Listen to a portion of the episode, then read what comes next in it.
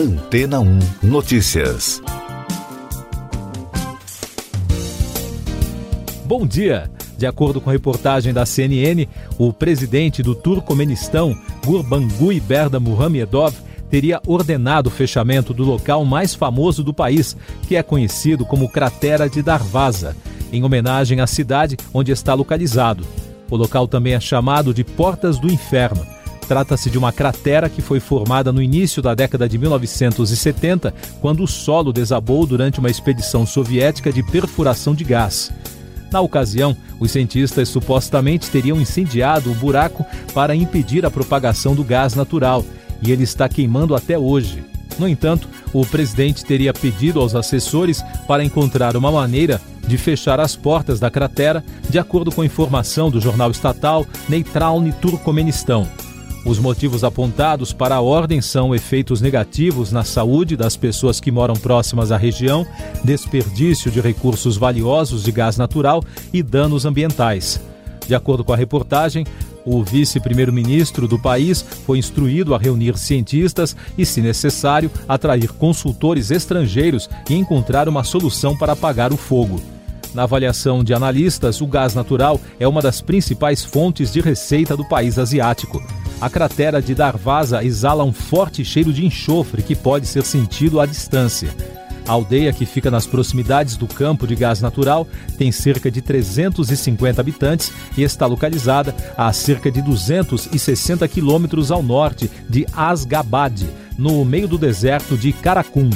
Ela ocupa mais de 70% da área do país, que é rico em petróleo, enxofre e gás natural. A reserva de gás encontrada na cratera é uma das maiores do mundo. O nome Porta para o Inferno foi dado pela população local em referência ao fogo, lama fervente e às chamas alaranjadas na cratera, que tem um diâmetro de 70 metros e faz lembrar a descrição do acesso principal ao reino de Hades. Os habitantes da aldeia são principalmente turcomanos da tribo Tek, que conservam um estilo de vida seminômade. O turismo ainda é uma indústria relativamente pequena no Turcomenistão. O número anual de visitantes estrangeiros antes da pandemia foi estimado no país em cerca de dezenas de milhares. Essa não é a primeira vez que o presidente turcomano ordenou que o buraco fosse fechado.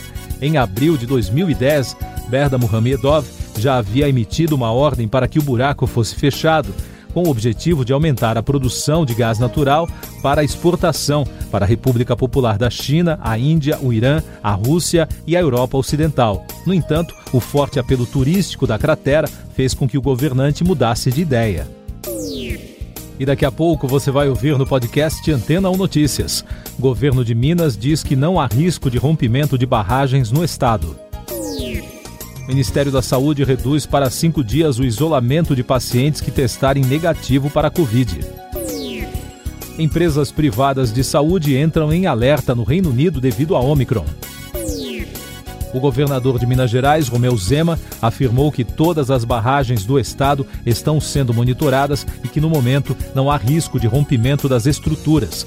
Em todo o estado, 3.409 pessoas ficaram desabrigadas, 13.734 desalojadas e 145 cidades estão em situação de emergência devido às chuvas.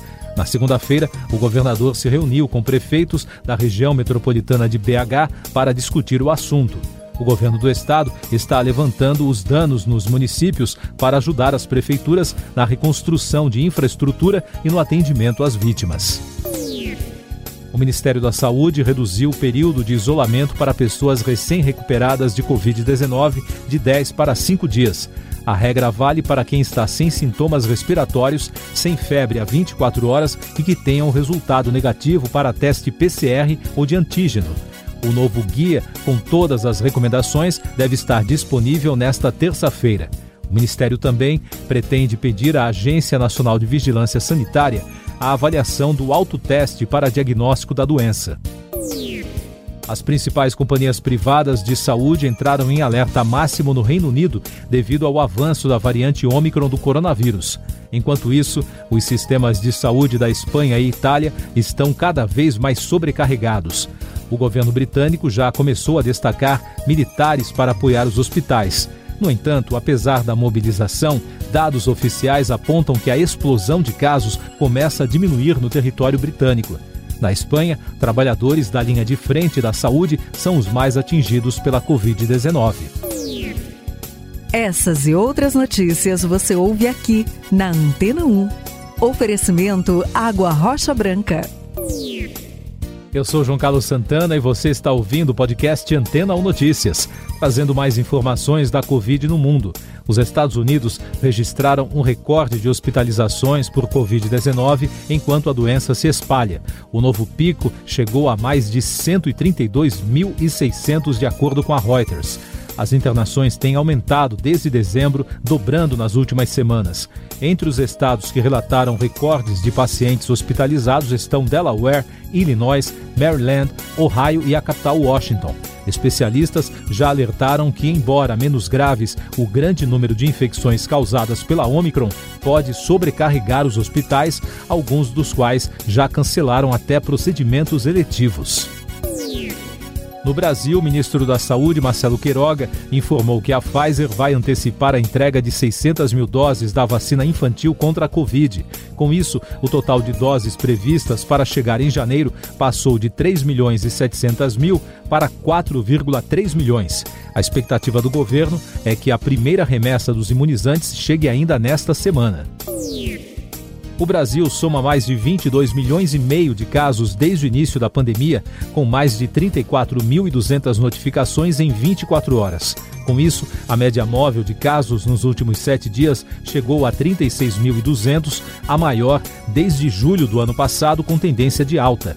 O país também registrou 111 mortes pela Covid na terça-feira, totalizando mais de 620 mil óbitos. A média móvel nos últimos sete dias foi a 128, com tendência de alta.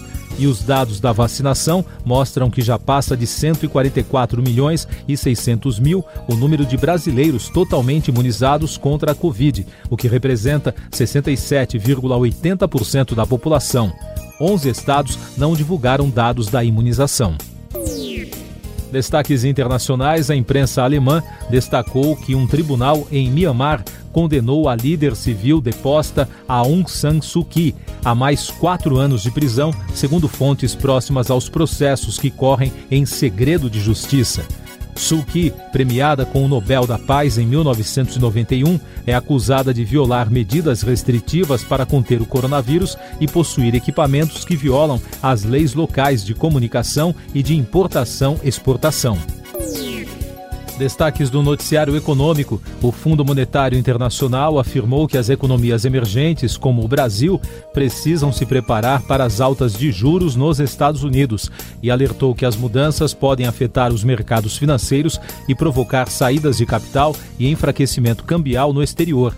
As novas projeções do credor global estão previstas para o dia 25 de janeiro. Na zona do euro, o número de desempregados continua em queda.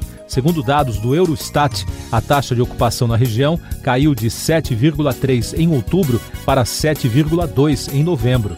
O resultado ficou dentro das projeções indicadas por economistas ouvidos pelo The Wall Street Journal. A eurozona reúne 19 Estados-membros da União Europeia. No Brasil, o relatório Focus do Banco Central, o segundo divulgado neste ano, aponta que analistas do mercado reduziram mais uma vez a estimativa de alta para o produto interno bruto. A nova projeção agora é de alta de 0,28%.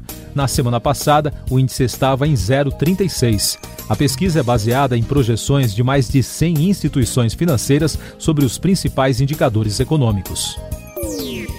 A Associação Brasileira de Bares e Restaurantes informou que os estabelecimentos estão afastando cerca de 20% dos funcionários toda semana por suspeita de gripe ou Covid. Segundo a Abrazel, no começo de dezembro, os problemas começaram em São Paulo e no Rio de Janeiro, mas depois do Natal, a situação se espalhou para todo o país. Mais destaques do Brasil: a Secretaria-Geral da Presidência informou que o presidente Jair Bolsonaro sancionou o projeto de lei do Programa de Estímulo ao Transporte por Cabotagem, também conhecido como BR do Mar.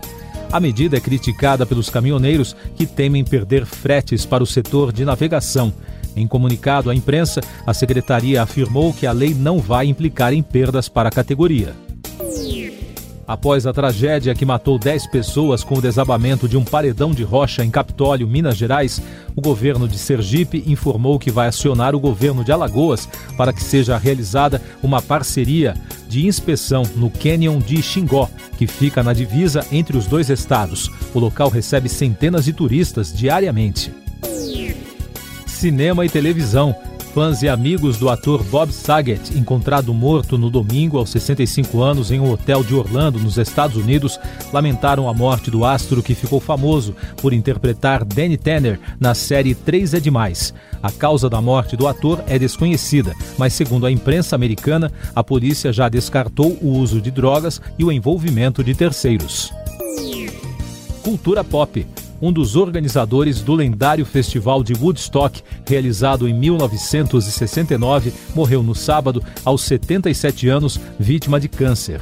Segundo o comunicado divulgado pela família, Michael Lang morreu de uma forma rara de linfoma de Hodgkin no Hospital Sloan Kettering, em Nova York.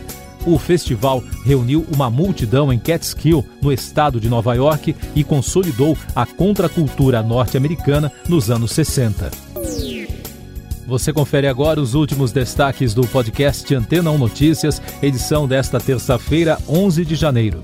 A Fundação Oswaldo Cruz, a Fiocruz, começou a produzir 100% da vacina da AstraZeneca contra a Covid-19 após a Agência Nacional de Vigilância Sanitária aprovar a modificação do registro do imunizante com a permissão da produção do insumo farmacêutico ativo no país. Antes do aval, o IFA usado para a fabricação da vacina era importado da China ou da Índia. Na prática, esta será a primeira vacina contra a Covid 100% nacional. De acordo com dados divulgados pela plataforma Our World in Data, em meio à proliferação da variante Ômicron do novo coronavírus, o mundo registrou pela primeira vez mais de 3 milhões de casos de Covid-19 em apenas 24 horas. Este é o quarto recorde diário de novos infectados nos últimos oito dias. Morreu nesta terça-feira em um hospital na Itália o presidente do Parlamento Europeu, David Sassoli. Ele estava internado desde 26 de dezembro. Segundo informações do gabinete, ele estava tratando uma séria complicação relacionada ao seu sistema imunológico. Siga nossos podcasts em antena1.com.br. Este foi o resumo das notícias que foram ao ar hoje na Antena 1.